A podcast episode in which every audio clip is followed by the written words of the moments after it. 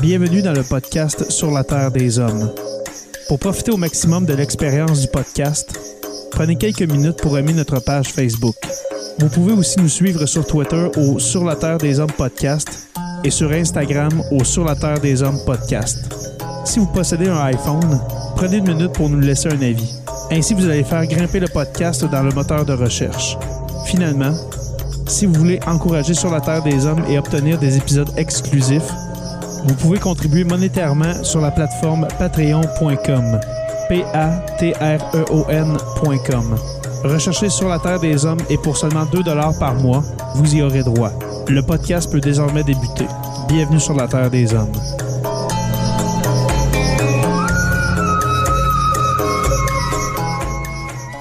Cet épisode de Sur la Terre des Hommes est présenté par Construction Rivard.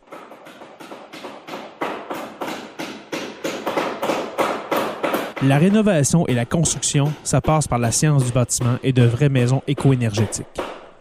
Un des seuls en Abitibi-Témiscamingue qui construit des maisons Novo Climat et Prénet Zéro.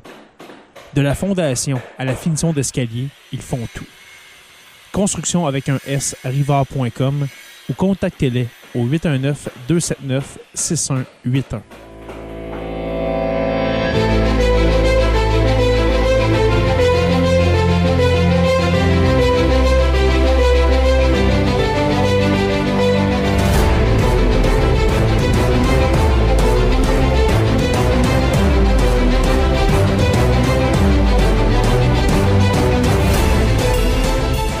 Bonjour à tous et à toutes et bienvenue à cet épisode 246 de Sur la Terre des Hommes. Jonathan Saint-Prof dit le Pierre, comment vas-tu? Ça va super bien, Jay. Comme je disais d'entrée, d'entrée de jeu tantôt avant qu'on entre en ondes, euh, recommencer à temps plein après quatre mois avec un stagiaire, ça a été une grosse journée. Ouais. c'est comme. Euh, c'était le fun d'avoir ce cheap labor-là, mais là, il faut retomber dans nos, dans nos vieilles habitudes. Puis euh, ça fait du bien, mais oh. j'ai plus 20 ans on, salue tous les stagiaires du Québec euh, que Jonathan le prof vient de traiter de cheap labor. Alors, on, vous salue euh, tous et toutes. Ça fait partie du rite d'initiation. Ouais, c'est ça. C'est un passage qu'on a tous fait, n'est-ce pas, Jake? à manger des, euh, des, du spaghette blanc fret avec un peu de beurre et puis du ouais c'est ça c'est des grilled cheese des grilled cheese pour souper on a tous vécu ça mais aujourd'hui ils sont payés un peu ma foi ce n'est pas comme nous dans le temps nous devions euh, quêter sur le coin de la rue pour, euh, pour nous acheter quelques, quelques protéines, n'est-ce pas? Euh, professeur Roussel, comment allez-vous? Ça va très bien. Bonsoir à vous trois. Bonsoir à tout le monde qui est dans le chat et bonsoir, bonsoir ou bonjour à ceux qui vont nous écouter dans le balado. Absolument. J'en profite pour dire bonsoir aussi à. Là, je, je, parle aux gens du futur. Alors, bonsoir aux gens de Tout Ski TV. Alors, c'est la première fois que j'y pense en début d'épisode. Alors, mm. euh, cet épisode qui, euh, qui est diffusé euh, aussi sur Tout ce qui TV le dimanche à 18h. Alors, alors salut à vous de la part de moi-même du passé. Voilà. messieurs, premièrement, bienvenue. ce soir, nous recevons un, un, invité de taille, je vais dire ça comme ça. Il s'agit de Webster. Mon cher Webster, comment vas-tu? Oui, ça va très bien. Vous autres, ça va? Oui, ça va très bien, mon cher. Pleine forme. Bien heureux de savoir. Ben, content d'être là. Oui, puis euh, merci. Euh, je, l'ai dit avant d'entrer en onde, mais je te le redis. Merci beaucoup d'avoir accepté l'invitation qui a été lancée par euh, Jonathan le prof ici présent. merci d'avoir accepté son invitation pour venir discuter d'un sujet très important. Puis on en parlait aussi hors d'onde, qui est très méconnu. Mm-hmm. Mm-hmm. C'est-à-dire l'histoire des Afro-descendants euh, en Nouvelle-France. Alors, euh, l'épisode de ce soir, euh, c'est un épisode de, notre série Nouvelle-France qui est rendu, ma foi, à quasiment cinq ou six épisodes. C'est rendu. On a quasiment pu appeler ça décoloniser la Nouvelle-France quand je pense à ça. Oui, on, oui, on pourrait, oui, on va changer on de On est quand même pas pire pour euh, défaire les mythes, justement, sur, euh, sur l'histoire de la Nouvelle-France. Ceux qui nous écoutent, oui. écoutez l'épisode avec Médéric Sioui euh, sur, justement, la perspective autochtone de la Nouvelle-France. C'est un bijou d'épisode. Ce sont des bijoux, en effet. Oui. avant de commencer, mon cher Webster, comme je t'ai dit tantôt, je t'ai connu il y a deux jours parce que Joe me parlait de toi. Et puis moi, je vais te dire, j'écoute pas beaucoup de rap. OK? C'est une, confession que je fais. Alors, je, je te connaissais pas beaucoup. Et puis, j'ai euh, un matin, en faisant euh, ma, lecture quotidienne euh, du matin avant mes cours, eh bien, je suis tombé sur ton visage dans un de mes manuels scolaires. alors, dans mon manuel de secondaire 2, alors, je ne t'avais pas reconnu. Puis là, j'étais allé lire un peu au début du, matériel archive de secondaire 2. ta, biographie qui, est là. Euh, est-ce que tu pourrais un peu te, présenter, Webster, à part d'être un, à part d'être euh, un artiste, qui es-tu? Oui, ben, je suis un artiste hip-hop euh, du quartier Limoilou, à Québec. Limoilou Stars. Limoilou Stars, born and raised.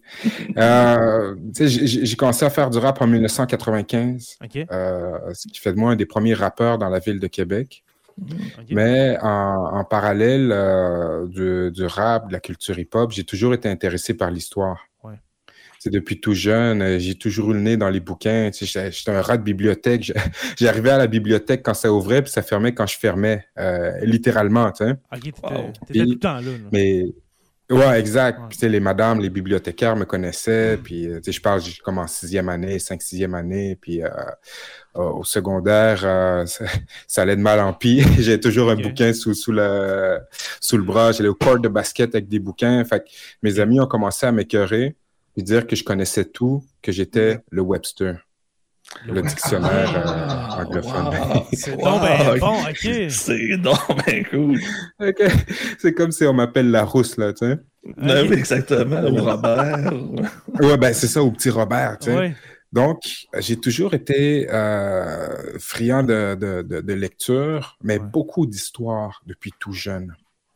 Puis, à l'adolescence, euh, j'ai beaucoup lu euh, l'histoire afro-états-unienne.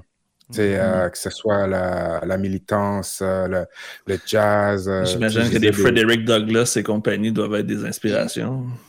Ah oui, tu sais, j'ai passé à travers tout ça à l'adolescence. Euh, Frederick Douglass, euh, Malcolm X, euh, W.B. Du Bois, mm les Black Panthers.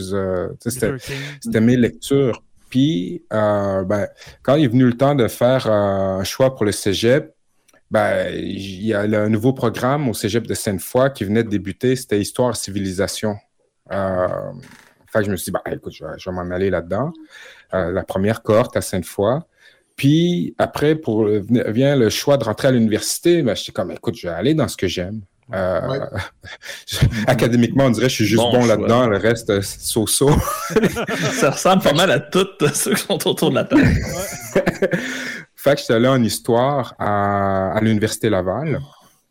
Puis ce qui est particulier, c'est que rien de tout ça dont on va parler aujourd'hui, euh, je l'ai vu à l'université quand tu es à l'UNIF, tu as des cours quand même plus approfondis euh, mm-hmm. en histoire, que ce soit en histoire canadienne, québécoise ou XY, et je vois rien de tout ça. Il n'y a rien du tout. Et donc, ben c'est ça, rien du tout. Même pas un mot, même pas le mm. mot esclave, même pas le, mot présence noire, rien. Afro, peu importe, là, c'est euh, ah, rien, rien. Exact. Puis c'est en sortant de l'université que je tombe là-dessus. Puis ça, je me suis mis à m'intéresser parce que j'étais déjà intéressé par l'histoire afro, afro-états-unienne. Puis là, je suis comme, attends un instant, il y a une histoire afro-québécoise qui remonte à plusieurs siècles. Il y a une histoire afro-canadienne qui remonte à plusieurs siècles. Fait que je suis vraiment plongé, puis je me suis mis à, accumuler tout ce que j'ai pu accumuler en termes de, bouquins, de connaissances. Il ne devait pas avoir euh, grand-chose en termes de bouquins. Ben, plus qu'on s'imagine. Ah, déjà, il y a Marcel Trudel qui a écrit euh, Deux hmm. siècles d'esclavage au Canada français en 1960. c'est vrai. Euh, republié sous le nom de siècle d'esclavage au Québec, euh, republié en 2004. Et donc, ça, j'ai bon, commencé par là. Et bon, c'est sûr que Trudel a ses, ses angles morts qui, sont, qui, sont, très larges et lui-même était au courant à l'époque, mais quand même, il a fait un travail important euh, toutefois, ce qui est particulier, c'est qu'il a compilé les chiffres avec lesquels on travaille encore aujourd'hui, il les a compilés dans les années 1950.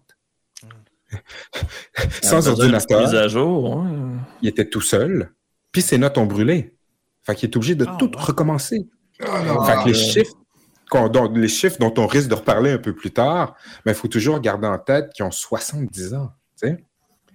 Mais tout ça pour dire qu'il euh, y a des livres qui sont écrits. Il y a Frank Mackay qui a écrit des livres extrêmement importants à propos euh, de l'histoire afro, surtout afro-montréalaise, mais ce qui, mm. serait, qui se répercute sur le reste de la province et du pays aussi. Euh, il y a des livres, tu sais, Jacques Vigée, le premier maire de Montréal, puis Louis-Hippolyte Lafontaine, ben, ils ont écrit, c'est les premiers à écrire à propos de l'esclavage ici. En 1859, ont écrit un livre qui s'appelle De l'esclavage en Canada. Juste pour vous dire comment c'est vieux de l'esclavage en Canada. Donc, c'est tout au, de 1859 à aujourd'hui, il y a toujours eu comme des petites pointes ici et là, des petits documents, donc tu glanes ici et là, pour finalement nous permettre d'avoir une certaine image euh, qui se défloute, si je peux dire, euh, si je peux utiliser ce, ces termes-là, mais il y a encore beaucoup de travail à faire en recherche euh, pour avoir un portrait qui est beaucoup plus précis. Mais la raison, selon toi, pourquoi? Pourquoi il y a tant peu d'ouvrages sur le sujet, sur l'esclavage? Euh, parce qu'on va en parler ce soir, ça commence en Nouvelle-France, ça commence au, début de la colonisation, dans le temps, mm-hmm. quelques années, je, crois que quelques années avant la mort de Samuel de Champlain, le le premier esclave noir qui va arriver en Nouvelle-France. D'après toi, pourquoi? Pourquoi qu'on n'en parle pas comme ça? Que dans, les livres d'histoire, justement, que tu as coécrit pour, euh, pour euh, le secondaire, pour les jeunes secondaires, pourquoi qu'on n'en parle pas? C'est la, gêne, la, gêne de, se dire ouais, on n'est pas mieux que les Américains parce que nous autres, tout ça, on a, on a un passé esclavagiste. C'est quoi le problème? Ben, il y a plusieurs facteurs. Euh, moi, je parle toujours d'une négation qui a fonctionné. Parce que quand tu nies quelque chose, tu en parles automatiquement. Hmm. Fait que, si je dis, il n'y a pas eu d'esclavage ici, ben, les gens vont dire, OK, esclavage, c'est vrai ou c'est pas vrai ce qu'il dit? les gens vont vérifier, tu sais. Mais fait en parler. Oui, puis en fait, c'est que euh, ça remonte même au début de l'historiographie ici, ça remonte à Garneau. Parce que François-Xavier Garneau, quand il écrit euh, euh, Histoire du, du, Canada dans les années 1840, il va nier l'esclavage ici. Ah ouais. Et ah oui, Volnier, il va dire Nos ancêtres français n'ont pas cru bon avoir des esclaves afin de conserver la pureté de notre sang. Oh, ok, en plus, c'était Oh my God. Et donc, Garneau dit ça, et ça va lui être reproché à l'époque par Vigée par La Fontaine, qui, dans leur euh, dizaine d'années plus tard, 15 euh, ans plus tard, quand ils écrivent de l'esclavage en Canada, ils vont comme dire, mais Garneau, c'est pas vrai, écoute, on a, il y a ces documents-là, il y a ces documents-là, genre, on, on comprend pas comment tu n'as pas vu ces documents-là, tu sais. Hmm. Fait dès qu'on a commencé à écrire notre histoire, on l'a nié. Il, y a, il y a aussi le facteur que il n'y en a pas eu beaucoup dans notre histoire comparé euh, aux États-Unis, tu sais, comparé à, la Guadeloupe, comparé au Brésil. Eh, exactement. Donc, il n'y en a pas eu beaucoup, ce qui fait qu'il y a une filiation moins marquée mm. comparée à, admettons, à la, Jamaïque ou à la Géorgie. Tu sais. Mm, mm, puis, euh, il y a aussi le fait que jusque dans les années 1950, 60, puis l'avènement de l'histoire sociale, ben, l'histoire qu'on trouvait la peine d'être racontée, ben, c'était l'histoire de l'homme blanc de l'élite. Hmm. On parle pas des femmes, on parle pas des autochtones, on parle pas des, des, paysans à part pour dire qu'on on, est ancré dans la terre. Euh, mais tu sais, on, on aime aller à l'église, c'est très. Mais c'est ça. Donc, on, parle des aventuriers. Euh, les femmes, on en parle juste si c'est Madeleine de Verchères, genre, ou Marie de l'Incarnation, tu sais. puis, fait que c'est l'histoire religieuse, politique, euh, militaire, puis Fait que tout ça ensemble fait que finalement, ben, on est encore en train de débroussailler en, 2023. Et là là. Incroyable. Parce que c'est ça que je me demandais, que, parce que j'ai des questions de mes élèves, des jeunes, des jeunes de, secondaire 1 et 2, 13-14 ans. Puis tu sais, là, on parle, on est justement dans le dernier droit de l'année. On, est, euh, on est au mois d'avril, début mai. On est euh, dans la reconnaissance des droits civiques aux, États-Unis et, au, Canada, en Occident, dans le fond. Puis juste cette question-là, pourquoi qu'on. Parce que je leur ai dit, de l'esclavage, il y en a eu au Canada. Puis ça a été ça. Mm-hmm. ben, pourquoi d'abord dans le livre, Jérémy, qui n'en parle pas? Oui, ben, tu vois, j'ai été bloqué, j'ai été bloqué, c'est comme, tu sais, je savais plus quoi dire, là, c'est comme, ben, je sais pas, regarde. On va le demander. Oui, c'est ça, je vais demander à soir à, Webster. Stéphane, tu voulais-tu intervenir? Euh, une question? Que je à la question? Ouais, je ne veux pas anticiper sur ce que tu vas dire, mais euh, juste pour nous donner un ordre de grandeur, de quel des chiffres que, par exemple, avance Trudel ou quoi, de combien d'individus on parle? OK. Donc, pour, en termes de chiffres, euh, Marcel Trudel a répertorié 4185 personnes asservies euh, dans notre histoire au Québec, de 1629 au début des années 1800. Euh, sur ce nombre-là, les deux tiers étaient des Autochtones. 2683. Le tiers était africain ou afro-descendant, qui était 1444. Et 59 qui, sont non spécifiés. En tout cas, autour de ces, de ces proportions-là. Toutefois, pour Trudel, tout noir, euh, pour lui, à l'époque, tout noir était esclave. Donc, tout le monde qui croise dans, dans, dans, les archives sont esclaves. Il y en a qui ne l'étaient pas, qui vont compiler comme des esclaves, même après que l'esclavage a disparu ici. Euh, après ça, il y a des gens qui n'ont pas été répertoriés non plus. Et donc, en fait, ces chiffres euh, doivent être révisés Mm-hmm. Et en ce moment, ça nous donne, c'est un moyen de nous donner une idée finalement de l'ampleur versus autre part. Euh, on comprend que c'était pas quelque chose euh, d'aussi courant. Et pour faire une parenthèse dans la parenthèse, qui est déjà une parenthèse, euh, il y a beaucoup d'historiens jusqu'à aujourd'hui qui ont prétexté le fait qu'il n'y a pas eu beaucoup de personnes asservies, qu'il n'y a pas eu beaucoup d'esclaves ici par une quelconque supériorité morale de nos ancêtres.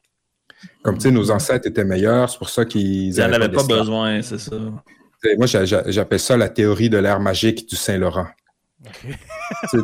des, des, gens qui, dans les années 1600, 1700, traversent l'Atlantique, ton cousin s'en va en Guadeloupe, toi, tu t'en viens ici, puis tout d'un coup, t'es changé, tu sais. Mm-hmm. Mais en fait, l'air, il n'est pas magique. Il est froid. Mm-hmm. Il fait trop froid pour faire pousser de la canne à sucre. Donc, pourquoi avoir des esclaves pour les faire pousser? Ben, exact. Donc, notre activité économique ne requiert pas une forte main-d'œuvre. Hmm. Tu sais, c'est la traite des fourrures, Tu n'as pas besoin de 100 personnes pour partir faire la traite des fourrures. Mais si tu as une plantation de canne à sucre, tu as besoin d'avoir 100 personnes. Tu sais? Hmm, hmm, Puis, je veux dire, la, la, la, canne à sucre, toute société coloniale qui était dans un climat qui le permettait, faisait pousser du sucre. C'était ça, la, c'est ça le moteur économique du 18e siècle, l'or blanc. Et donc, ici, euh, même, on, on, aura plusieurs fois, Bégon, l'intendant Bégon, va écrire à roi Louis XV plusieurs fois pour dire là, laisse-nous le droit d'avoir des esclaves, s'il te plaît. J'ai trouvé euh, des gens qui sont prêts à en acheter 100 au prix du, capitaine du bateau négrier s'il arrive à se rendre ici. On va les mettre à profit dans les euh, dans les mines, dans les champs de chanvre. On va les utiliser pour pour s'occuper des personnes âgées. Donc, entre 1716 et 1721, c'est ce que l'intendant Bégon va, euh, va écrire. Mais donc, tu viens de nous dire qu'il y avait des restrictions. C'est-à-dire, s'il demandait au roi la permission de faire venir des esclaves, parce qu'il y avait quelque chose qui les empêchait de le faire? Euh, oui, c'est qu'en fait, c'est pas une restriction d'un point de vue euh, légal ou réglementaire. C'est pas le mercantilisme. Géographique.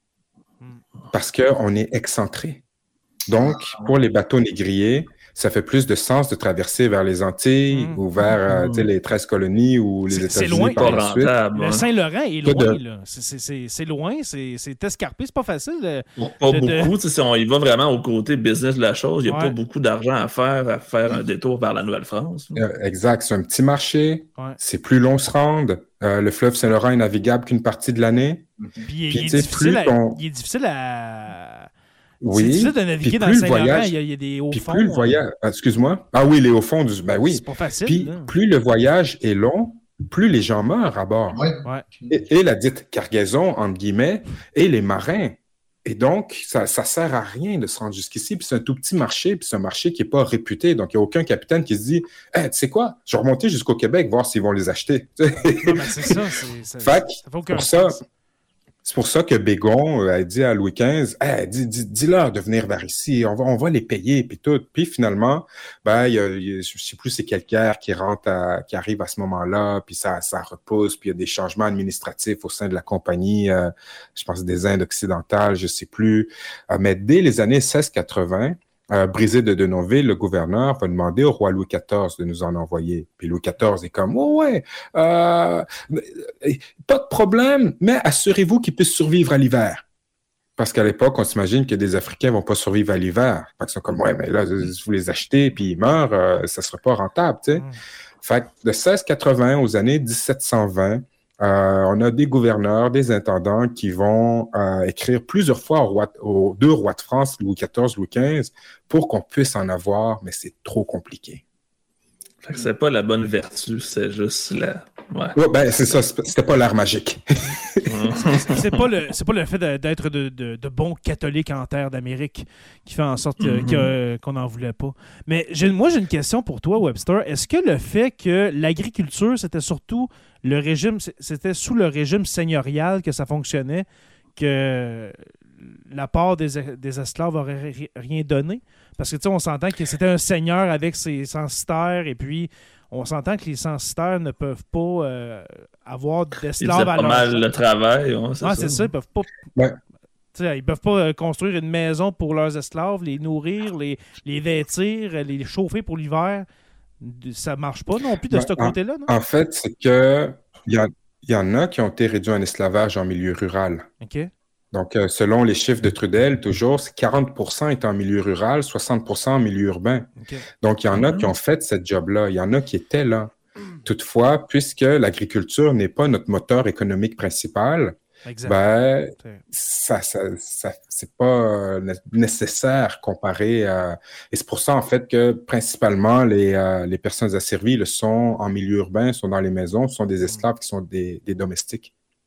Et surtout que, euh, comme tu as dit tantôt, mais on n'a pas développé là-dessus, surtout en même temps, dans les années 1680, entre 1680 et 1700, c'est la fameuse crise du castor en Nouvelle-France. On n'a pas besoin mettons, d'esclaves pour aller euh, pour aller dans le bois pour euh, des fourrures. Déjà qu'on essaye de ramener les coureurs des bois vers, euh, vers les, les je, vais dire entre guillemets, les grands centres, parce qu'on n'a plus besoin de fourrures. fait que c'est vrai qu'on n'a pas besoin. T'avais-tu une question, Joe? Je t'ai vu, non?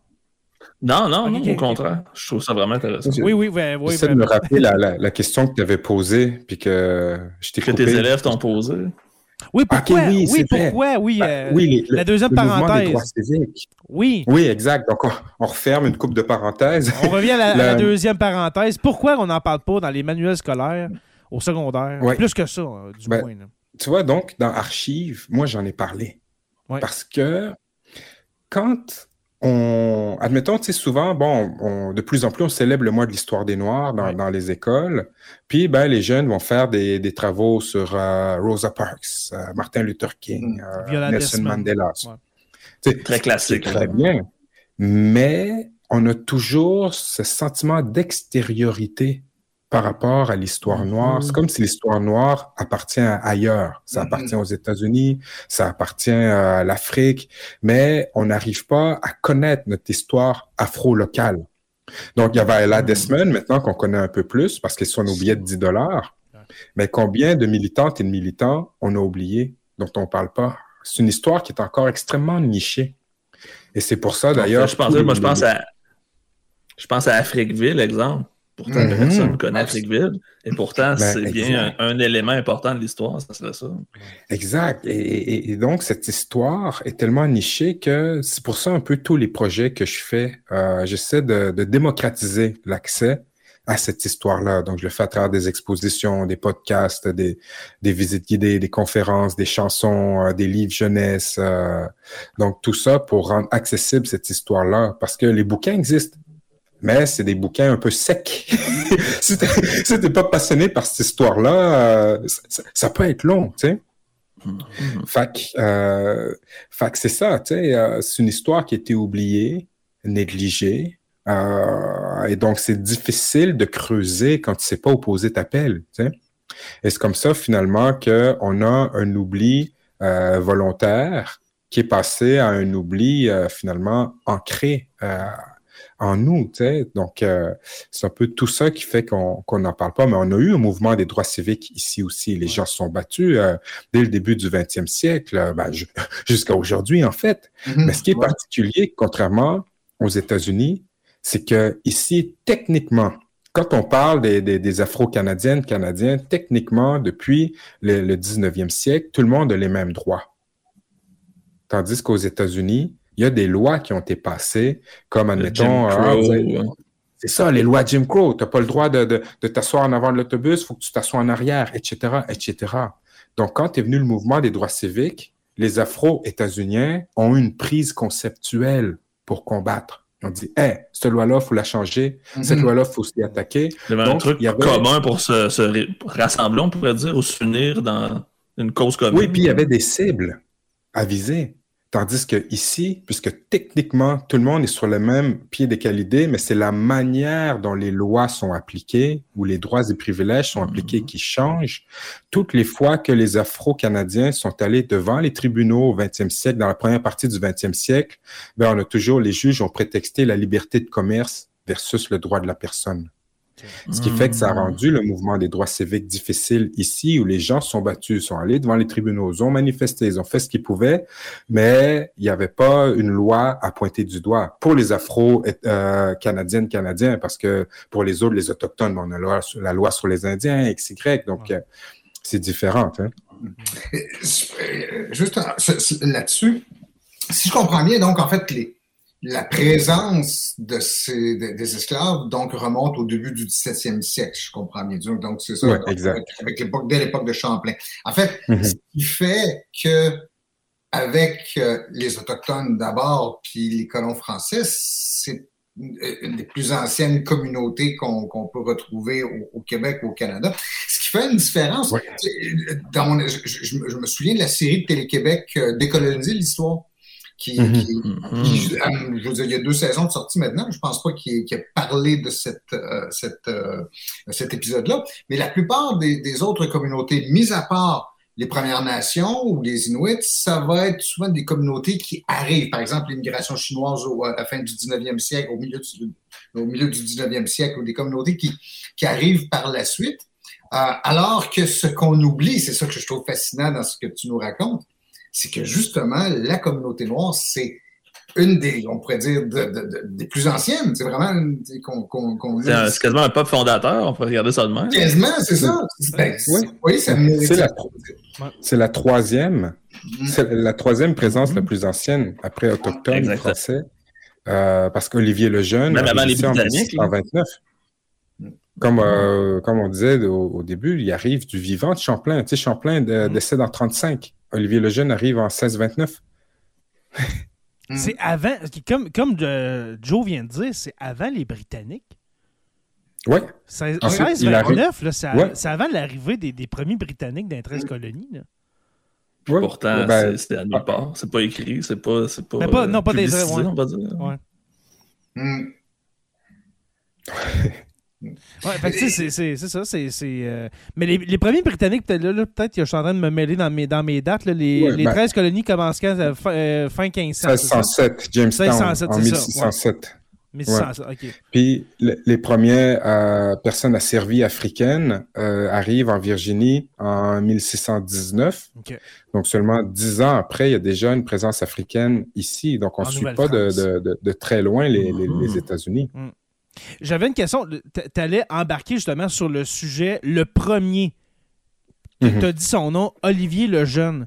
C'est qui, c'est qui ce... Parce que Olivier Lejeune, on s'entend, c'est le premier à être arrivé, c'est un enfant. C'est qui cet enfant C'est qui cet enfant-là de d'où d'où ce qui arrive pour, pourquoi que c'est un enfant, c'est pas un adulte qui arrive, c'est quoi le Peux-tu nous faire un peu euh, une histoire d'Olivier Lejeune, s'il te plaît? Oui, donc celui qui a été appelé Olivier Lejeune, c'est le premier résident africain permanent euh, du Canada. Mais ce n'est pas la première présence noire ici. Il y a eu au moins deux autres personnes qui sont venues avant, euh, qui accompagnaient Samuel de Champlain euh, lors de sa tentative de colonisation à l'île Sainte-Croix en 1604, puis la fondation de Port-Royal en 1605. Donc, il y a un homme qui est mort du scorbut en 1604 sur l'île Sainte-Croix. Puis il y a l'énigmatique Mathieu d'Acosta, euh, qui, on ne sait pas s'il est venu euh, lors de ces voyages-là. Il est possible qu'il soit venu avant, mais on sait qu'il a été engagé par le boss de Champlain, euh, Pierre Dugas-Demont, pour agir en tant qu'interprète lors de la Fondation de Québec. Mais il ne viendra pas ici. il va il va se retrouver en prison en 1609. Donc, eux seraient venus partis ou venus morts, mais Olivier le Jeune arrive avec la prise des frères Kirk en 1629. Ah, Et il est amené par les Kirk, c'est un enfant, euh, parce que bon, en esclavage, il n'y a pas de cellule familiale. Donc, euh, lui, il a été acheté, on ne sait pas où, en fait. Euh, il y a des sources, il y a, deux, trois sources où est-ce qu'il est mentionné dans, dans, nos archives. Il y a une source qui dit qu'il est de Madagascar, l'autre source dit qu'il est de la côte de Guinée, ce que les Européens appelaient la côte de Guinée, qui est toute l'Afrique de l'Ouest, là, du, de la Mauritanie jusqu'au Cameroun. Et, donc, ce, ce, jeune homme est soit malgache, soit ouest-africain arrive ici en tant que personne asservie, en tant qu'esclave. Euh, il est euh, vendu 50 écus au traître Le Bailly. Le Bailly qui est un Français qui travaille euh, pour les Kirk. Et quand les Français reprennent la colonie avec le traité de Saint-Germain-en-Laye en 1632, euh, les Kirk s'en vont, le Bailly aussi, et il va confier ce jeune homme à Guillaume Couillard. Et lui va rester chez Guillaume Couillard le reste de sa vie jusqu'à son décès en 1654. Il va être euh, baptisé par les Jésuites, par le Père Paul le Jeune, et c'est là qu'il prend son nom, le Jeune, en fait, qu'il prend. C'est là qu'on lui donne le nom le Jeune. Uh-huh. Et comme je dis toujours, tu sais, dans mes conférences, je dis, euh, tu sais, je demande aux jeunes, est-ce que c'était comme ça que sa mère l'appelait? Est-ce que sa mère l'appelait Olivier le Jeune? Est-ce que ses cousins, ses cousines l'appelaient comme ça? Non, nous, on n'a pas le choix aujourd'hui de l'appeler comme tel. Mais sa véritable identité africaine n'a pas survécu à la traversée de l'Atlantique comme pour des millions d'autres Africains qui ont été déracinés mm-hmm. et euh, asservis dans les Amériques. Et donc, il avait un autre nom. Il faut toujours se rappeler qu'il avait un autre nom, une autre identité, mais qu'on n'a pas le choix de l'appeler Olivier le Jeune. Ouais. Mm. C'est quand on pense à ça comme ça. Hein? Mm. Oh, pardon? C'est pas comme les Irlandais qui ont pu, les, les orphelins irlandais de ceux qui traversaient l'Atlantique ont pu garder leur nom, le nom de leurs parents. Mm. Je pense qu'on a beaucoup, des, beaucoup de francophones qui portent des noms en consonance euh, anglaise ou euh, mm. irlandaise. On a un commentaire, une question de Yves Nadeau qui dit dans les 17e et 18e siècles, est-ce que c'est tous les Afro-Canadiens qui étaient esclaves ou il y avait des gens libres, alors des hommes libres parmi ces. Euh, des affranchis.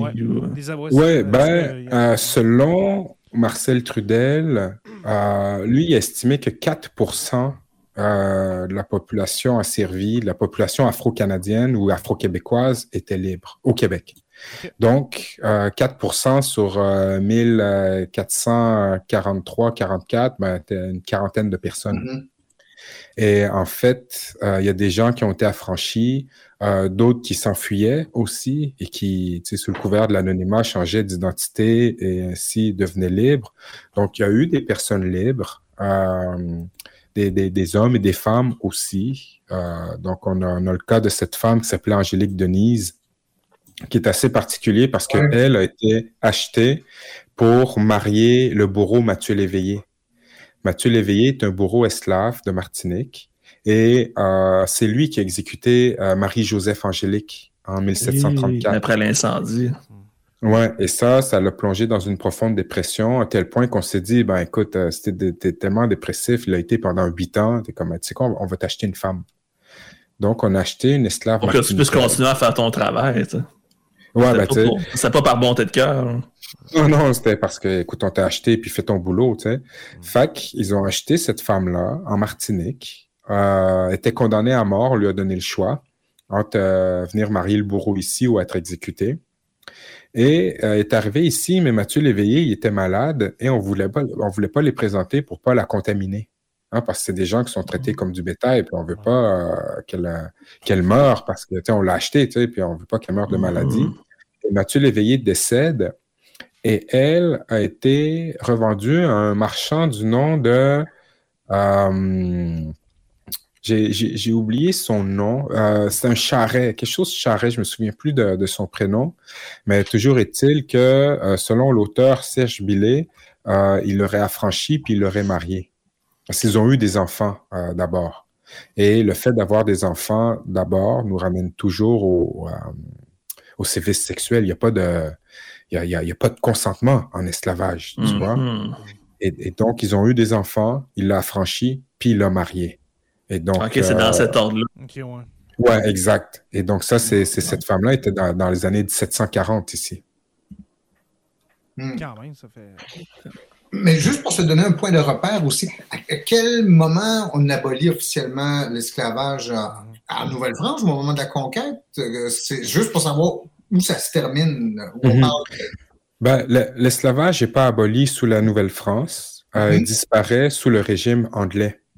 Et ici au Québec, on ne parle pas d'abolition de l'esclavage, mais bien de disparition de l'esclavage. Mhm.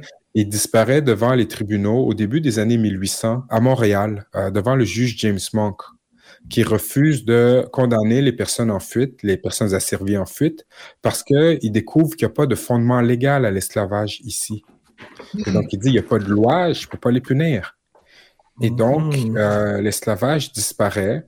Il y aura tout de même une offensive des esclavagistes. Euh, ceux de Montréal vont euh, demander à un homme de les représenter au Parlement pour déposer un projet de loi. Et cet homme s'appelait Joseph Papineau. Ah, ouais. le, père, le père de l'autre.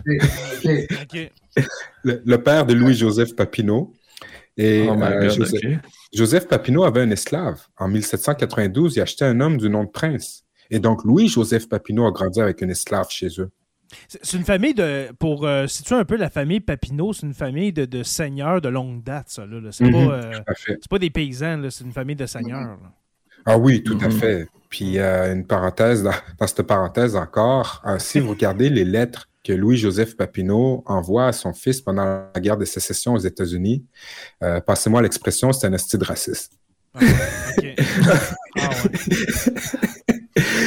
en tout cas, ah, tout, ce qu'il écrit par rapport à ces gens sont en train de sacrifier, comme il voit les, abolitionnistes comme des extrémistes qui sont en train de sacrifier ce belle union-là euh, pour cette cause. Cette belle liberté, cette terre, de, cette terre promise. Oui, exactement. Puis tu sais, on le voit avec les Noirs dans le Nord, euh, dans les États du Nord, euh, comment ils se comportent. En tout cas, c'est pas nécessairement une belle chose pour eux, la liberté. En tout cas, mm. ils, en même temps, excuse-moi Webster, mais en même temps, l'esclavagisme, à, partir des années 1820 à 1850, là, c'est un c'est une pratique qui, tend à être euh, justement euh, réglementée en, Occident, qu'on pense en Europe. Les États-Unis, euh, on s'entend que ça a pris une guerre, une guerre civile pour, pour régler la mm-hmm. question. Mais mm-hmm. c'est une pratique au début du 19e siècle qui tente à, à être mise de côté. Là. Oui, puis... Euh, Autant en Amérique qu'en Europe. Là j'entends. Ouais, donc c'est ça. Ici, ça disparaît, c'est pas aboli. Mm. Donc l'abolition officielle, c'est 1er août 1834, euh, la date d'abolition dans l'Empire britannique, parce qu'on fait partie de l'Empire britannique, mais ça fait 30 mm-hmm. ans que l'esclavage a disparu ici. Mais dès la fin du 18e siècle, dans les cercles intellectuels euh, de, de, France, d'Angleterre, aux États-Unis, les gens discutent de la moralité de l'esclavage. Tu sais, il y a la décision Somerset en 1772 où, euh, en Angleterre, dans les années 1780, tu as euh, la Société des Amis des Noirs qui est créée à Paris, tu as la Société abolitionniste qui est créée à, la même époque à Londres. Euh, la, traite est abolie en 1807. Donc, l'esclavage existe, mais on n'a plus le droit, techniquement, euh, de déporter des Africains vers les Amériques. Mais il faut qu'on les, faut qu'on les produise nous-mêmes. Il faut qu'on ouais, s'autosuffise, on va dire. Oui, les États-Unis, les États-Unis abolissent la traite en 1808, ce qui va donner naissance à ce qu'ils appellent le deuxième esclavage, où là, ce sont des gens euh, des, du sud, je veux dire le sud-nord, c'est-à-dire les, États les, les, plus hauts dans le sud qui vont envoyer des esclaves vers les États du sud du sud-sud. Mm. Et donc, euh, il y a ces réflexions-là et c'est des réflexions qui sont un peu hypocrites, par exemple. C'est-à-dire que à la fin du 18e siècle, euh, je pense que c'est William Pitt en Angleterre, le premier ministre, qui va pousser son ami euh, William Wilberforce vers euh, la lutte abolitionniste parce qu'il veut nuire à la France, parce que la France dépend de ses colonies sucrières, Martinique, Guadeloupe, Saint-Domingue, qui est sur le bord de, de, de, péter avec la révolution haïtienne. Haïti aussi. Ben, exactement. Donc, lui, c'est un peu une manière, lui, il s'en fout complètement. Ce qu'il veut, c'est en fait euh, couper l'herbe sous le pied des Français, surtout que l'Angleterre est en train de développer euh, l'Inde. Qui est en train de, ben, pas de développer l'Inde dans le sens euh, développement technologique, mais dans le sens de développer sa colonisation, développer l'apport économique de l'Inde à, l'Angleterre. C'est ça, toujours dans le cadre euh, impérialiste anglais. Et donc, ce sont des abolitions euh, qui, qui sont hypocrites. Les gens ne le font pas par, par, euh, par gaieté de cœur. Il y en a que oui, on s'entend. Tu sais, Wilberforce, je pense qu'on peut, on peut penser qu'il y, a une bonne volonté, Thomas Clarkson, tout ça. Mais du point de vue des lords anglais, euh, s'en foutent pas mal. Tu sais. Mais même dans les abolitionnistes américains, il y en a beaucoup qui voyaient justement les esclaves affranchis comme euh, des consommateurs pour l'industrialisation qui commençait à se faire dans le Nord. Donc, on avait besoin de clients pour acheter nos biens. On ne voulait pas les libérer, on voulait les faire dépenser pour exploiter, mais d'une autre façon, dans le fond. Mm. Puis d'un autre, côté, corrige-moi Webster si je me trompe, mais d'un autre côté, les propriétaires d'esclaves, il faut qu'ils nourrissent leurs esclaves, il faut qu'ils les vêtissent, il faut qu'il y ait un abri, etc. Fait, à un moment donné, l'esclavage n'a aucun sens tu ne fais pas plus d'argent avec des esclaves qu'en les payant, tout simplement. Puis comme Joe vient de dire, ils vont consommer. En étant payés, ça devient des clients potentiels. Oui, ben, tu sais, c'est sûr qu'économiquement, ça faisait du sens pour les gens parce qu'ils le faisaient. les gens le font pendant des siècles. C'est sûr qu'ils ne vont pas le faire pendant des siècles s'il n'y a pas un profit qui rentre. Mais dans un esprit de commerce triangulaire, dans un esprit mercantiliste, mercantile, oui, mais dans un esprit de début d'industrialisation, de, ça fait aucun sens. Et, tu vois, au euh, fin 18e, début 19e, en Nouvelle-Écosse, Nouveau-Brunswick, c'est un peu comme ça que ça va disparaître. Parce que euh, les esclavagistes vont se rendre compte que c'est plus rentable euh, de, les, de, de, payer du cheap labor noir que de les asservir. Mm. Fait qu'il y en a beaucoup qui vont les affranchir puis qui vont plutôt les engager comme cheap labor euh, parce que pour eux, ça va faire plus de sens économiquement. Tu sais. Mm. Mm. Ce qui, va, ah, amener justement aux années 1950-1960 avec la, reconnaissance des droits civiques puis les, toutes les conditions de vie impossibles qu'on faisait subir. Euh, aux gens affranchis depuis euh, très longtemps aux États-Unis. Euh, oui, vas-y, Stéphane, mon cher. Oui, euh, ça, j'espère que tu n'avais pas préparé une présentation formelle avec des points qui s'enchaînent, parce qu'avec nos questions, probablement qu'on est en train de faire tout ça. Là. J'avais rien préparé. qu'on en une deuxième fois. J'avais rien préparé, puis j'adore ça. J'aime mieux ça comme ça, je te dirais. là. C'est ce qui me plaît. OK. Ben, moi, j'ai une réflexion qui va dans, euh, une question qui va dans le sens de ce qu'on disait tantôt, tu sais, te dire, ben, cette, cette communauté-là qui est parmi nous depuis le, tout début de la colonie. 400 ans. Et qu'on a, qu'on a littéralement oublié, euh, elle va donc perdurer, se développer dans le temps. Et comment, si on le sait, je ne suis pas sûr que même l'historiographie soit capable de nous le dire, mais comment se déroulent sous le, les relations avec les vagues subséquentes d'immigrants euh, euh, noirs? Par exemple, on pense au euh, Underground Railroad, c'est-à-dire aussi un mm-hmm. bon nombre d'esclaves du sud des États-Unis qui s'enfuient et qui vont, entre autres, se réfugier au Canada. Et les vagues qui vont suivre aussi de, des autres vagues d'immigration, surtout au 20e siècle. Mm-hmm. Comment comment se passe cette, euh, cette, cette, cette, relation, cette intégration, cette, euh, est-ce qu'on le sait? Euh, ben oui, ben, il y aura plusieurs vagues d'immigration afro ici. Mm-hmm. puis ça va suivre, comme tu as les loyalistes noirs lors de la Révolution américaine. Mm-hmm. Tu as la guerre de 1812. les gens qui vont se battre du côté de, de l'Angleterre, les réfugiés qui vont quitter les États-Unis. Euh, après ça, tu as toute cette vague de l'Underground Railroad, qui, curieusement, est le seul moment dont on se souvient dans notre histoire. on les a accueillis, on est des sauveurs, libérateurs. exact. Mais on, ne raconte jamais leurs conditions d'adaptation quand ils arrivaient ici. Mm-hmm. Après ça, euh, tu as eu tout le 19e siècle, les, euh, les chemins de fer aussi. Euh, vers la fin du 19e, début 20e siècle. Euh, on, il y a eu cette vague d'immigration-là. toute une vague en 1911, des gens qui quittaient beaucoup l'Oklahoma pour venir se réfugier ici. Puis après ça, bon, le reste du 20e siècle. Mais ici, pour ce qui est euh, des, Afro-Québécois, Québécoises, Canadiens, Canadiennes, ce que je dis toujours, c'est que les gens étaient là, mais il n'y avait pas de mobilité sociale. C'est-à-dire que ta seule chance de te faire une situation, c'était l'entrepreneuriat. Mm-hmm. Et donc, tout au long du 19e siècle, l'un des métiers les plus courants pour les Nord-Américains, parce que c'était la même chose dans les États du Nord des États-Unis, c'était euh, barbier. Ah. Les gens étaient des barbiers, des restaurateurs, des blanchisseurs, dans la deuxième partie du 20e siècle, euh, euh, non, dans la deuxième partie du 19e, euh, première partie du 20e, les gens sont porteurs. Dans Mais, les, c'est ça, les, dans les villes. Dans les wagons-lits, etc. Mais les gens, ils ne deviennent pas avocats ou avocats. Il y en a que oui. Il y a des, des individus qui deviennent avocats, avocates, médecins.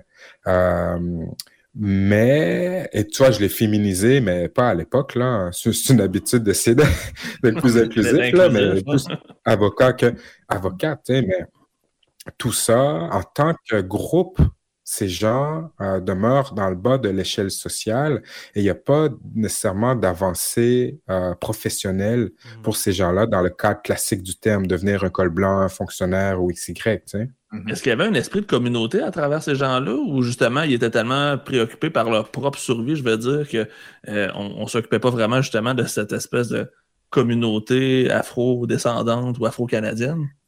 Euh, oui, il y avait un esprit de, communauté. C'est sûr qu'à l'époque de la Nouvelle-France, on n'a pas beaucoup, de, très peu en fait d'informations sur les interactions entre les gens. Mhm. Mais on sait qu'au 19e siècle, notamment en 1830 à Montréal, il y avait un homme qui s'appelait Alexander Grant. Et c'est le premier activiste noir à euh, au Québec. Et lui, il va utiliser les journaux pour dénoncer le racisme systémique euh, à l'époque. Parce que tout ce que je vous dis là, finalement, ben, ce sont les racines du racisme systémique dont on parle aujourd'hui. Cette absence de mobilité sociale qui empêche d'accumuler euh, de la richesse, d'accumuler de la propriété, le transfert intergénérationnel de richesse, etc., crée ce statu quo inégal-là. Tu sais, Mm-hmm. qu'on voit, dont on est témoin encore aujourd'hui. Et donc, dès les années 1830, Alexander Grant va dénoncer ces choses-là. Lui, euh, il meurt subitement en 1838, mais il y aura d'autres gens qui vont le remplacer, qui vont essayer de, de, de, combattre pour la communauté, euh, rassembler les gens. Les porteurs vont être des vecteurs euh, politiques, ils vont être des vecteurs de militantisme et eux vont mener la fronde contre le, contre le racisme et les pratiques ségrégationnistes. Parce qu'il faut le dire, on vit la ségrégation ici aussi. Même si c'est pas codifié dans un code de loi. Ben exact, c'est pas codifié, c'est pas écrit à la porte genre euh, colored only, white only, mais tu vas au théâtre Lowe's euh, au début des années 1900, puis les blancs s'assoient au parterre, puis les noirs s'assoient au balcon. Puis il y a des gens qui vont combattre hmm. ces, ces, pratiques-là, puis euh, ben, on va donner la raison aux tenanciers. On va dire ah c'est liberté de commerce. Tu il y a un cas très très connu, un cas classique est celui de Fred Christie dans les années 1930, en 1936, qui se fait refuser une bière au Forum, euh, à la taverne du Forum, la, taverne York. Hmm. Et lui va se rendre jusqu'en Cour suprême. Et en Cour suprême, on va dire, ben, écoutez, c'est le droit du tenancier. Et donc, c'est quelque chose qui, euh, qui est présent jusque dans les années 1950. Hmm. Tu sais, le, premier ministre de la Barbade, qui s'appelait Grantley Adams à l'époque, en 1954, est de passage à Montréal et euh, tente de louer une chambre au Windsor Hotel, à l'hôtel Windsor à Montréal, hmm. puis on lui refuse la chambre parce qu'il est noir. Et Ottawa va être obligé de s'excuser, ça va faire un incident diplomatique. Tu vois? Clairement. Ben oui, le, le château Frontenac, euh, il, y a, plusieurs cas où est-ce qu'on sait le château Frontenac a refusé des, personnes noires. Euh, Benito Sylvain en 1907, euh, qui était un grand intellectuel haïtien. Marianne Anderson, la grande chanteuse afro-états-unienne, se fait refuser une chambre en 1932. Puis après ça, elle va devenir une méga star, enfin, qui revient en 1946. Puis on est comme, OK, c'est bon, on va t'en louer une. Cette fois-ci, on te laisse une chance. tu, disais, tu disais Webster, juste en revenir un peu, un peu sur les cinémas. Euh, parce que les cinémas, là, c'est vrai ce que tu dis, parce que le parterre était réservé aux Blancs. Et puis, euh, comment je pourrais dire, le, plus haut, mettons, là. Ben, oui, le balcon. Le balcon, c'est ça. Le, balcon, il y en a qui appellent ça le Monkey's Nest. exact, la cage à singe. Ouais, le nid de singe. Fait que ça, montre, ça, montre, ça montre un peu que c'est pas. Là, je parle pas des États-Unis, je parle pas de l'Alabama, là. Je parle au, au mhm. Canada, là. On appelait ça. pas un problème importé, là, comme dirait si bien Mathieu Bocoté. Ben, exact. Puis je vais vous citer le titre d'une enquête euh, qui a été faite par un journal qui s'appelait L'Autorité à Montréal. C'est en 1953. Ça dit, comparé à l'Alabama, Montréal demeure le paradis des haines, en autant qu'il soit porteur de bagages ou serreur de souliers. Sur 6000 haines, pas un policier, pas un facteur, pas un conducteur de tramway. Donc là, on est dans les années 1950. Quand on veut illustrer cette absence de mobilité sociale, ben là, on, l'a dans notre face à travers cette, euh, ce type de journal. Euh, du moins, dans ce qu'on dit, c'est sois content de ce que t'as, ferme ta gueule, puis euh, vis ta vie. T'sais. Ouais, compare-toi à ce qu'il y a ailleurs, comme en Alabama. Exactement.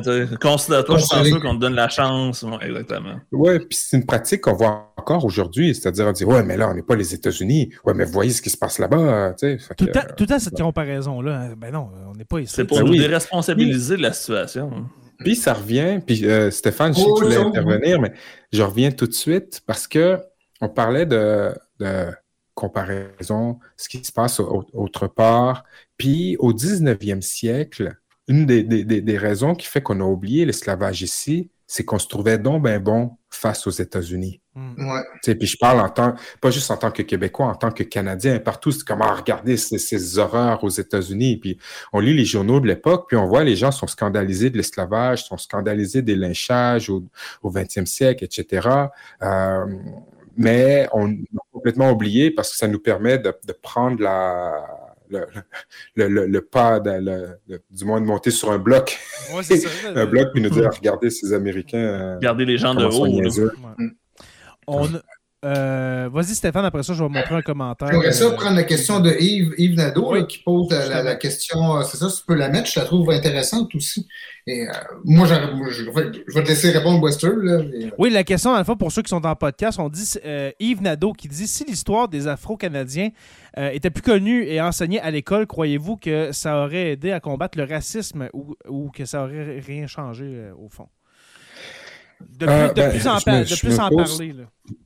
Je me pose cette question-là aussi. Euh, je pense que ça permet de mieux comprendre notre identité hmm. euh, collective. Tu sais, tantôt, euh, tu l'as dit, Stéphane, c'est l'une des plus vieilles présences hmm. ici sur le territoire. Et donc, ça permet de donner de l'ancienneté et de combattre cette extériorité dont je parlais. Toutefois, comme je dis toujours, euh, le fait de savoir qu'Olivier Lejeune est arrivé en 1629, c'est pas ça qui arrête le profilage racial. Le juge ou le policier va pas se dire Ouais, c'est vrai que si Olivier Lejeune est arrivé en 1629, peut-être je vais pas le coller. Donc, je pense que c'est des informations importantes à voir, à connaître euh, en tant que, société. Toutefois, euh, c'est pas suffisant pour combattre euh, le racisme. Parce que là-dessus, moi, c'est pour ça que je suis encore vraiment. cette découverte-là, cette prise de conscience, disons, là, que tu, tu, tu as fait réaliser ce soir, je la trouve importante parce que ce que ça.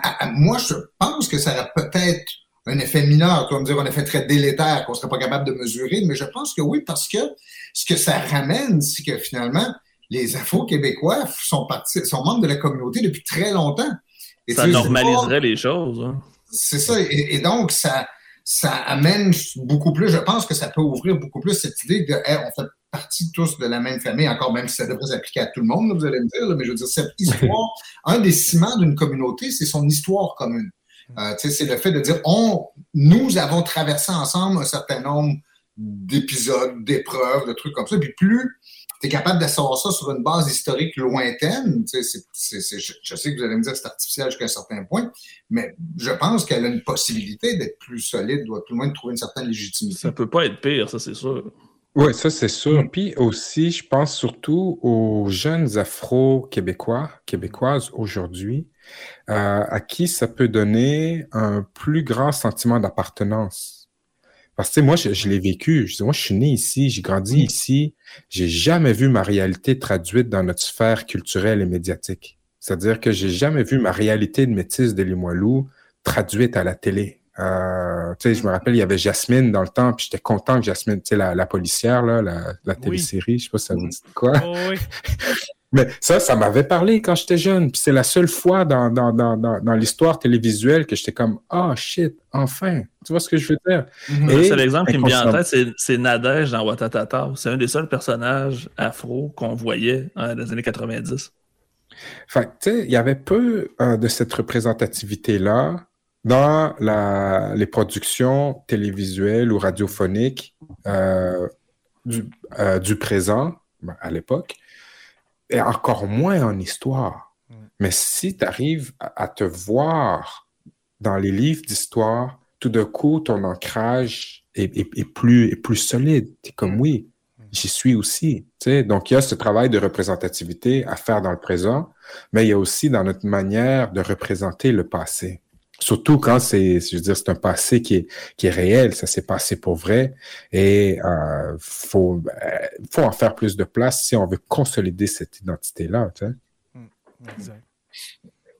Je peux revenir maintenant à la question que je voulais aussi initialement poser, parce que je m'intéresse beaucoup à l'histoire militaire et notamment, bon, je connais beaucoup le, le, le, rôle dans lequel on a cantonné ou qu'on a donné, par exemple, au, bataillon afro-américain. Euh, pendant les deux guerres mondiales, est-ce qu'on a documenté le rôle des, Afro-Canadiens ou des Afro-Québécois dans le, Tout à fait. la guerre? Ben, tu sais, il y a eu pratiquement toutes les guerres qui ont été euh, combattues euh, à partir de la Nouvelle-France, il y a eu des Afro-Québécois, Québécois, euh, j'intègre encore, mais non, des Afro-Québécois ou des Afro-Canadiens. Tu sais, la, la, euh, la bataille des plaines d'Abraham, il y avait 33 Noirs dans l'armée de Montcalm.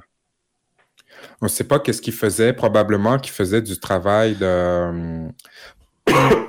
Ah, j'ai perdu le mot, mais tu sais, c'est peut-être, je pense pas qu'ils combattaient. D'entretien? Les, aides, euh, les aides de camp qu'on appelle. Ouais, tu sais, mais c'est écrit dans, la, dans les, les, les registres 33N euh, euh ah, répartis dans différents bataillons. Après ça, euh, tu as eu la guerre de 1812. Il y mhm. avait euh, des, des, des, des, Noirs qui, qui se sont battus. Il y a des, euh, des milices noires. Même Salabéré, son, euh, son chauffeur était noir. Euh, la rébellion des Patriotes, euh, tu avais un bataillon noir qui s'est battu contre les Patriotes euh, dans le, dans le Haut-Canada. parce que pour, pour les Afro-Canadiens, ils trouvaient que les Patriotes étaient trop hypnotisés par les États-Unis. Tu sais, étaient comme Ah, les États-Unis, si, ça. Puis pourquoi pas se rallier aux États-Unis? Ils comme Ah, pour nous, en ce moment, bof. Tu sais. Euh, mais il y a des Noirs qui ont, qui ont, voté pour le Parti patriote à Montréal. Je pense à, hum, Jacob Abdallah dans le temps. Tu sais, Alexander Grant, dont je vous parlais, était comme, oh, voter Tories, là, voter euh, contre les patriotes. Euh, ces gens qui se prétendent esclaves, comme nous, on sait c'est quoi être esclave. Tu sais. Mm-hmm. mais c'est ça, tu sais, après ça, Première Guerre mondiale, il y a eu un bataillon noir qui a été créé, le bataillon numéro 2 de construction, parce que euh, au début de la Première Guerre mondiale, il y a beaucoup d'Afro-Canadiens qui ont voulu s'enrôler, mais la plupart ont été refusés, mhm. euh, tout simplement par racisme. Et euh, finalement, ben, Première Guerre mondiale étant, les, les, taux de recrutement ont drastiquement chuté hein, à partir de 1916. bizarrement, on avait besoin. Hein? Euh, ben, c'est ça. Fait qu'ils ont dit, ben, vous savez quoi, finalement, c'est pas une si mauvaise idée que ça, mais on le mettra pas dans des bataillons blancs euh, on va juste faire un bataillon noir euh, qui s'appelle le bataillon numéro 2 de construction qu'on a envoyé en Europe dans des, dans des bateaux, dans un bateau qui, qui était ségrégué. C'est-à-dire, on les a même pas mis sur un bateau avec les soldats blancs. Ils avaient leur propre bateau qui n'était pas escorté. Parce que quand on, envoie les bateaux euh, traverser l'Atlantique, ils ont des escortes. Mais, mais, pas celle-là. Puis eux, ils ont été envoyés dans la forêt pour couper du bois, principalement couper du bois. Il y a une coupe d'Afro-Canadiens qui ont euh, été euh, recrutés dans, des, euh, dans différents régiments, mais la plupart étaient au sein du bataillon numéro 2 de construction qui était démobilisé en 1920. À partir de ce moment-là, les Afro-Canadiens ont pu intégrer l'armée régulière. Toutefois, il y a des branches qui leur étaient fermées, comme l'aviation, mmh. la, la, la l'armée de l'air jusqu'à la Deuxième Guerre mondiale prétextait que si tu voulais être dans l'armée de l'air, il fallait que tes deux euh, grands-parents soient blancs. Il y avait un règlement spécifique? Ouais, ouais. Ah, euh, puis tu vois, je pense que c'est le deuxième ou le troisième Canadien à recevoir la croix de Victoria était un Afro-Canadien. Euh, du nom de William Hall euh, au siège de Lucknow pendant la, la mutinerie des Sipais en Inde en 1857. Euh, il, pour ça, il a été commandé, recommandé pour sa bravoure euh, et donc il s'est battu euh, pour l'Empire britannique à ce moment-là, reçoit la croix de Victoria. Donc tout au long de l'histoire militaire canadienne ou même euh, de Nouvelle-France sous le régime britannique, il y a eu des, des, des Noirs qui ont participé. En 1858-59, il y a des des Afro-Montréalais qui ont voulu fonder un bataillon noir. Euh, pas un bataillon, mais une espèce de, milice noire. Et ils ont pétitionné le gouverneur général pour qu'il leur donne le droit, mais il a, il a refusé. Et là, quand tu lis les noms, c'est tous les, les, les, noms des leaders euh, de la communauté afro-montréalaise dans les années 1850. OK. C'est donc intéressant, ça. Mais puis là, j'allais te demander une, question, Webster. La série euh, auquel tu as participé, Afro-Canada, parce que moi, honnêtement, je ne l'ai pas encore écouté. Euh, est-ce que toutes ces informations-là que tu nous, euh, tu nous dis, c'est à l'intérieur? Est-ce qu'on peut en apprendre d'autres choses ou. Ben, c'est tout ce que je vous ai dit. Non. non, non, c'est sûr il y, a, quand même beaucoup d'informations. Tu sais, je veux dire, on parle d'Alexander Grant, euh, on parle d'esclavage, on parle de résistance des porteurs. Donc, tu sais, c'est plus beau que, que, comment moi je le raconte. C'est-à-dire que, tu sais, il y a des beaux tableaux. Ah, c'est bien, bien, produit, c'est très, très beau. Je trouve ce, ce que tu racontes ce soir, c'est quand même. Euh, je trouve ce, ce, que tu racontes ce soir, c'est quand même très bien. Là. Euh, ah ben, merci. Ne, te diminue, ne te diminue pas. Est-ce que tu pourrais mettre le lien dans, ben, dans dans le chat, puis aussi le YouTube. Euh, il est disponible sur tout.tv, si je ne me trompe pas. Hein. Oui, exact. Oui, je vais mettre le lien dans la. Afro-Canada. Je vais mettre le lien dans la description de l'épisode, euh, que ce soit sur YouTube ou bien sur euh, ben, en podcast sur les différentes applications. Oui, je vous confirme qu'il est très facile à trouver. Hmm. dans, cette série-là, Webster, est-ce que est-ce que tu c'est quoi ton rôle en, gros? Est-ce que tu es juste un intervenant? Est-ce que tu as coécrit quelque chose c'était quoi ton rôle? Euh, ben, j'ai fait de la consultance euh, au début, c'est-à-dire que euh, le réalisateur Henri Pardo, on a eu des longues discussions, c'est-à-dire que je, lui ai dit pratiquement tout ce que je connaissais par rapport à ça. On s'est assis, genre, on a commencé de Mathieu d'Acosta, puis on s'est rendu jusqu'au 20e siècle. Donc, j'ai chuté toute l'information que je pouvais. Et comme ça, lui, ça lui a donné un peu une espèce de certaines trames à partir de laquelle il pouvait greffer autre chose, mm. fouiller, aller autre part. Par la suite, j'ai fait euh, un peu de révision d'informations, c'est-à-dire que euh, on avait des discussions, je pointais le doigt vers certaines choses, non, ça, on peut pas faire ça comme ça, ça, c'est bien, tout ça. Mais il y a eu d'autres consultances aussi. Euh, puis ensuite, ben, j'ai animé. Euh, j'ai porté l'information à travers euh, une animation. là. C'est comme euh, si on est dans une classe du futur où je suis avec des mm-hmm. jeunes et je leur raconte cette histoire-là. À des jeunes, justement, qui se sentent interpellés par l'histoire que tu leur racontes. Ouais. Et ce qui est intéressant, c'est qu'il n'y a rien qui est scripté. Euh, c'est-à-dire que le réalisateur venait et disait Bon, ben là, j'aimerais ça que vous abordiez cette, ce sujet-là. Donc, moi, je plongeais et, je discutais avec les jeunes, je leur donnais de l'information. Puis les questions que vous entendez dans la série, ben, c'est les questions des jeunes. À aucun moment, on leur a dit il faut que tu poses cette question-là. Ou ça a été filtré ou peu importe. Oui, après ça, il y a du montage qui est, qui est, fait, mais euh, toutes les questions, c'est vraiment des, des, questions, euh, des questions live. Là. Ouais. Mm-hmm. Je sais que, euh, Jay, tu vas me dire qu'on est en train de défoncer un peu notre, timing. Je, peux une dernière question? Euh, oh, ben oui, vas-y, mon cher. Ben, euh, peut-être que me dire, un des facteurs de discrimination et de division qui, qui, a, marqué toute l'histoire donc du, des francophones, des Canadiens français après la, la conquête, c'est la religion. Et comment la communauté afro-canadienne française, j'ai envie de dire, celle qui émerge de la, euh, de la, la, conquête et aussi les vagues d'immigration suivantes, vont s'intégrer sur le plan religieux, c'est-à-dire est-ce que est-ce que c'est un facteur qui s'ajoute encore aux autres de division en disant bon, on a les catholiques d'un côté, et on peut avoir euh, des protestants ou des mm-hmm. représentants d'autres églises de l'autre côté?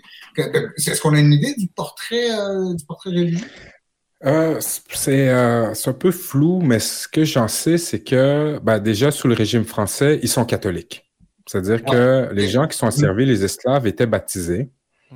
Mm-hmm. Oui, donc ils étaient baptisés, donc devenaient catholiques. Euh, après ça, sous le régime anglais, ben, on retrouve beaucoup des protestants. Euh, des gens qui vont quitter les, euh, les États-Unis, qui vont quitter les autres provinces, venir s'installer ici. Mmh. Donc, plusieurs sont protestants. Et ce qui fait que lors des grandes années du chemin de fer clandestin, donc de 1820 à, à 1860 environ, ben, il y a beaucoup de ces gens qui vont préférer s'installer vers l'Ontario, vers le sud de mm. l'Ontario, euh, vers euh, les maritimes, que ici, parce que c'est des anglophones protestants. Et donc, mm. euh, il y en a qui, qui s'installent, comme admettons Shadrach Minkins, qui s'installe à Montréal. Mais il y a des gens comme Samuel Ringgold Ward, que lui, comme, tu sais quoi, je vais continuer. il arrive à Montréal, puis comme, je vais continuer jusqu'à jusqu'en Ontario, tu sais. Mm. Donc, il y a ce, ce, fait-là, justement, de la religion et de la langue qui fait qu'il y en a qui se sentent plus à l'aise à mm-hmm. s'installer, même si c'est les gens parlant anglais à Montréal à l'époque, on est au 19e siècle. Euh, il y a des. Il y a, mais c'est ça, il n'y a, a, pas d'organisation communautaire aussi forte qu'ailleurs dans, dans, dans, le Canada. Et, souvent, ces gens étaient organisés autour des églises. Oui, c'est ça puis des églises noires, tu sais. Donc, euh, tu as des églises noires en Nouvelle-Écosse, en Ontario, etc. Mm-hmm. Ici, c'est surtout, tu sais, la, celle dont, que je connais, c'est la Union United Church euh, qui a été fondée en 1907, je pense. Donc, avant ça, il y a des Noirs qui vont à l'église, mais il n'y a pas de, de, de communauté euh, liée à l'église très forte, du moins de ce que j'en sais. Quelqu'un pourrait peut-être dire quelque chose de différent, ça. Je, je, peut-être que je me trompe. Mais je pense pas que tu te trompes. Avec la présentation que tu nous as faite, d'où vient ton nom Webster? Tu es le Webster. Je pense, je pense pas que tu Je pense que tes lectures, je pense que tes lectures, mon cher, sont, sont assez à jour. Euh, on va, on va s'arrêter là pour ce soir, messieurs. Euh, Webster, je, veux te remercier de ta participation dans Sur la Terre des Hommes. Je crois que tu, as, euh, tu nous as instruit beaucoup sur l'histoire des afro-descendants. Euh, on, a parlé de la Nouvelle-France, oui, mais du régime britannique aussi pendant les, débuts de la Confédération, euh, jusque dans les années 50. Ça a été un épisode, ma foi, euh, succulent, mon cher. J'ai la qualité de succulent. Ben, merci. Puis merci de m'avoir reçu, c'est vraiment apprécié. C'est toujours le fun de parler d'histoire avec des gens qui sont dans ce domaine-là. Mm. Merci pour vos questions aussi. Là. Ça, ça fait plaisir des fois. C'est toujours les mêmes questions qui reviennent. Puis euh, je vois que c'est le fun de parler avec vous. Vous connaissez le sujet. Puis, euh, Et on est intéressé surtout. aller plus loin. Ben, c'est ça, exact. Fait merci pour votre intérêt, puis mm. merci de m'avoir invité. Mm. parce que de jeter euh, un éclairage comme ça sur quelque chose qui n'est pas connu, tu sais, ou qui, qui, est laissé dans un, un, angle mort. Salut! Salut! Il y a une fan qui vient d'apparaître dans mon écran, c'est pour ça. Mais d'aborder des, ça, des angles morts comme ça, moi, je trouve ça toujours fascinant. C'est-à-dire, mm. une partie d'histoire dont j'avais, auquel je me suis jamais arrêté, puis subitement de voir quelle importance ça peut avoir, puis quelle, euh, comment elle est pertinente aujourd'hui à connaître. Je trouve ça toujours fascinant. Mmh. Ben, merci. Mmh. Et puis Webster, je, crois que mes deux collègues vont être d'accord. Je vais t'affubler de, de, notre carte chouchou de Sur la Terre des Hommes. Alors, euh, comme dans Tout le monde en parle, tu es toujours le bienvenu désormais dans Sur la Terre des Hommes parce que euh, on a adoré notre expérience, je crois. Euh, sans, sans, se consulter, je crois que c'est ben, unanime. C'est apprécié. je vais essayer d'utiliser. J'ai pas utilisé celle de Tout le monde en parle. Ah non, pas je vais essayer d'avoir plus de succès avec vous. encore merci, mon cher. Et puis, comme je viens de dire, tu es toujours le bienvenu. Ce serait le fun de te recevoir à nouveau parce que je sens qu'on a pas tout parler. Je, euh, continuerai encore une heure, mais euh, le, on, essaie de, se concentrer entre une, heure une heure et quart. Alors, merci beaucoup, mon cher Webster, encore une fois. Ça fait plaisir, on fera ça dans une couple de mois. Yes, certain. Jonathan Saint-Prof, dit le Pierre, merci beaucoup à toi, mon cher. Grand plaisir. Je suis content de cet épisode. C'est un épisode qui vient un peu champ gauche avec son fait d'habitude. je pense que c'est bon justement qu'on ait des sujets un peu plus variés pour ouvrir justement la discussion avec, avec tout le monde. Je pense que c'est un bon premier pas vers un peu plus de tolérance peut-être.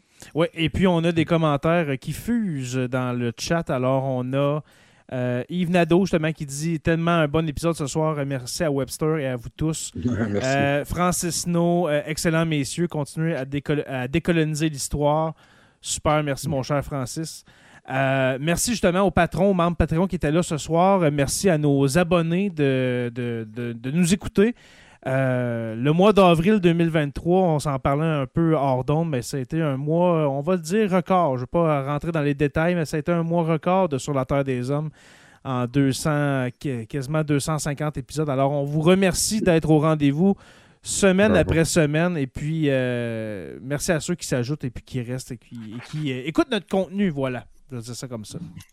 Alors, merci aux abonnés, justement. vous pouvez nous suivre sur euh, Apple Podcasts, Spotify, Google Podcasts, Deezer, n'importe où, euh, YouTube ou sur la Terre des Hommes Podcast. Merci à nos membres Patreon, justement, les curieux stagiaires, euh, oui, historiens, érudits, nos deux orateurs, Construction avec un S, Rivard de Rwanda, et puis le miel Habitémis.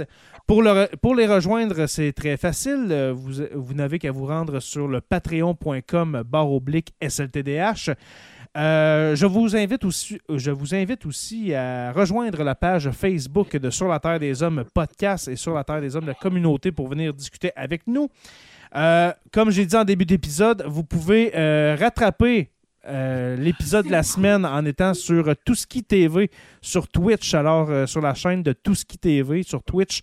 Euh, nous sommes là le dimanche à 18h, entre 18 et 19h. Alors, vous pouvez euh, nous euh, écouter là si vous avez manqué l'épisode. Sur la Terre des Hommes est une présentation des éditions Derniers Mots. N'oubliez pas qu'à tous les jours, nous écrivons l'histoire et on se revoit la semaine prochaine pour une autre page d'histoire de Sur la Terre des Hommes.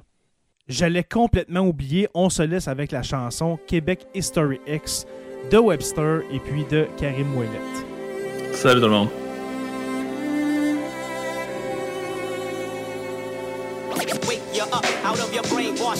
Je vous ramène dans le temps pour quelques instants, vous dévoiler des faits qu'on n'apprend pas forcément. J'entretiens une autre histoire, celle qu'on voit pas dans les cours. Amérindiens et les noirs, celle qu'il faut remettre à jour. Par où commencer? Pour vous dire comment c'est. D'abord, faut nuancer. L'histoire est romancée. Manipulée, elle est écrite par les vainqueurs dans une partie dissimulée. Les hypocrites d'être d'hier. Back in the days, tour de 1604. Champlain débarque avec un support en plaque. Mathieu d'Acosta dit l'interprète. Il parle micmac français et En 1629 arrive Olivier le Jeune, premier esclave répertorié dans la jeune ville de Québec. Au moins 10 les esclaves au Canada jusqu'à l'abolition de ce droit en 1833. Yo, c'est fou, à force de fureté en match, découvert que le groupe prenaient la pureté des races. C'est la même pour Garneau, FX Garneau, Québec History X, nous ont facile du tableau. Mais pourtant, il y avait des hommes d'affaires noires, on était dans les régiments, d'autres étaient coureurs des bois, mais aussi des aubergistes. Et ils veulent nous faire croire que les noirs sont depuis les années 70. 779, point du Sable Jean-Baptiste, médecin hier, fondé un poste de traite en Illinois. Nowadays, on Chicago, black francophone affronte des Chicago. Jackie Robinson, Oliver Jones et Oscar Peterson. La liste est longue, mais pas tant que ça. Trop verrou oublié qu'on contribue à notre passé, mais peu veulent le souligner. 400 ans d'histoire, 6 millions de raisons de nous faire oublier de croire, il faut se souvenir. C'est tout ce que j'ai peur de devenir quand on y pense. Une minute, l'ignorance, une minute. 400 ans d'histoire, 6 millions de raisons de nous faire oublier de croire, il faut se souvenir. C'est tout ce que j'ai peur de devenir quand on y pense. Au 19e siècle, c'est pas du tout fini. Ils envoyaient les Chinois faire le chemin de fer de tout le pays. Détonateurs vivants les envoyaient creuser la roche. Avec la nitroglycérine, ça sautait à leur approche. Le pâté chinois, ça vient de là. Bœuf, maïs et patates, tout ce qu'on trouve dans le West Side. Toi et moi, ça a rien d'oriental. C'est une mixture qu'on leur donnait pour les nourrir en tas. Maintenant, les Indians, ah, les Indians, ils l'ont eu bad. Les Indians, génocide à grande échelle, à trop grande échelle. La mémoire des Amériques est à Les premières armes bactériologiques, on leur donnait des couvertures et bébés de variole. Tu vois la suite, choc microbiologique et viol culturel. Être vu en étranger sur sa propre parcelle. De terre ancestrale, c'est l'ère industrielle. Fait qu'encore 21 e siècle, l'homme des ancêtres. On parle de col, de viol et d'alcool dans les fioles. Le haut c'est de de mon fucking ras-le-bol. Dans les réserves, je comprends qu'il y en a qui s'attaquer au gouvernement, comme dans le temps qu'elle s'attaquer.